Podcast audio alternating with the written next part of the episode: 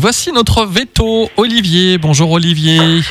Bonjour à tous. La semaine dernière, on avait parlé de notre chat, comment l'habituer à aller dehors. Et à un moment donné, dans la conversation, on avait parlé de l'identification. C'est ce qui amène aussi un peu le, le, sujet du jour. On va parler donc de la puce électronique chez le chien. Alors déjà, cette puce électronique, tu peux nous, nous expliquer un petit peu comment ça se présente et comment Ouais. toi tu vas euh, ensuite, euh, ben, le, le, le- la- comment je veux dire ça, le, La poser. la poser. Merci. Voilà, je cherchais le juste mot. La poser à l'animal. Alors déjà, comment ça se présente Donc une puce électronique, son autre nom hein, c'est le transpondeur, c'est un tout petit cylindre, un petit peu comme un grain de riz. Donc ça fait à peu près 1 mm sur 3 mm de long environ. de- Mhm. environ. Et donc en fait, dans, à l'intérieur de, la- de cette petite puce électronique, il va y avoir un système magnétique. hein. Donc c'est hum, c'est en fait comme un espèce de code barre. Donc c'est en aucun cas nu- nuisible pour l'animal. Et grâce à un lecteur, on va être capable de scanner le code. Donc cette euh, puce électronique, va être placée sous la peau et on la pose sous la peau dans ce qu'on appelle la gouttière jugulaire gauche. Donc c'est au niveau du cou. Donc pourquoi on le pose au niveau du cou? Parce que c'est un endroit où il faut déjà être un bon chirurgien pour aller la retirer. Donc ça évite tout ce qui est tout ce qui est trafic.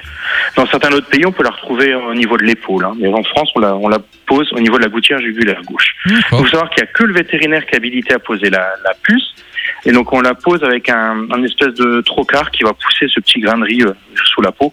Donc c'est sûr, c'est ça peut être impressionnant, mais c'est c'est vraiment pas douloureux pour l'animal.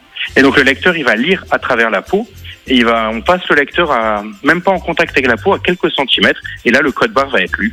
Et on va voir un code, un code à 15 chiffres. Et donc ce code à 15 chiffres, on va savoir le pays d'origine de l'animal, l'espèce, et bien sûr un numéro pour chaque animal pour que qu'il en ait un, tous différents. Oui, c'est en quelque sorte sa plaque d'immatriculation, quoi. Voilà. Si on Exactement. hein. Hmm. Exactement.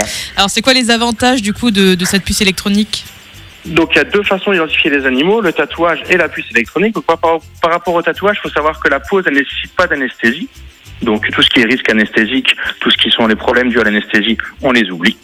Ensuite, la, la lecture de la puce peut se faire à distance, c'est-à-dire qu'on va pouvoir passer, comme je disais tout à l'heure, le lecteur même pas en contact avec la peau. Donc pour tout ce qui est animaux apeurés, les animaux nerveux, eh ben, c'est très facile à lire. On n'a pas besoin d'aller voir l'oreille ou l'intérieur de la cuisse d'un animal.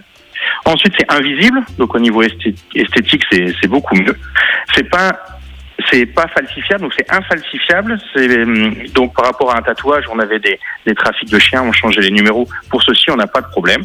Ensuite, elle ne s'efface pas avec le temps, parce que souvent les tatouages, on les fait, et puis quelques années d'après, eh ben, on n'arrive plus à les lire du tout. Donc voilà les gros avantages de la puce électronique. Ok, puis il faut aussi rappeler finalement que quelque part c'est la loi aussi hein, qui impose ça. C'est entré en vigueur là il y a pratiquement euh, 20 ans et c'est la loi donc qui impose ça. Euh, C'est c'est réglementaire en, en fait, je dirais, hein, cette, cette puce.